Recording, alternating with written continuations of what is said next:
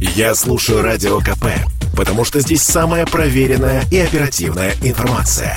И тебе рекомендую. Америка по-русски. Жительница США Ольга Нечаева рассказывает о своих приключениях и быте в Америке. Всем привет из Нью-Йорка! Я Ольга Нечаева, или Ольга Нечаева, как говорят американцы. 10 лет я живу в Америке. Сегодня расскажу вам про рождественского американского эльфа. Америка по-русски.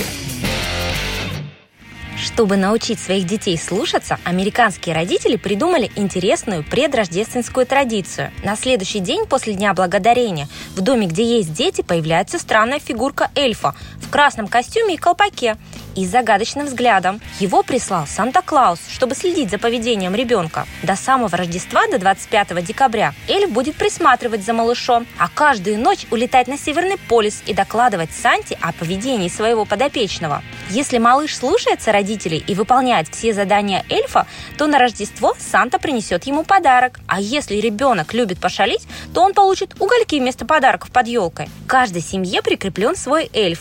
Это может быть девочка или мальчик, и ребенок обычно сам придумывает имя для своего наблюдателя. Трогать эльфа нельзя, так как он потеряет свои магические способности. Каждую ночь после полета на Северный полюс эльф приземляется на новом месте в доме, обычно на камине или полке, с которых легче всего наблюдать за ребенком. Поэтому его и называют эльф на полке или elf on the shelf. Каждое утро ребенок с интересом ищет новое место, где приземлился эльф. Эта традиция появилась совсем недавно, но американские родители с удовольствием ей пользуются. Если ребенок не слушает, всегда можно сказать, что эльф все видит и передаст Санте. Также родители пишут послания от лица эльфа с заданиями для детей.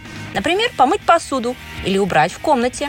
Еще они могут спрятать конфеты или игрушки по дому и попросить ребенка от лица эльфа найти их. Самые отчаянные мамы и папы прячут фигурку эльфа в холодильнике или в шкафу. Но здесь есть риск напугать малыша и подарить ему ночные кошмары. А вы бы хотели, чтобы к вашим детям прилетел эльф и сел на полку? Америка по-русски. На радио КП.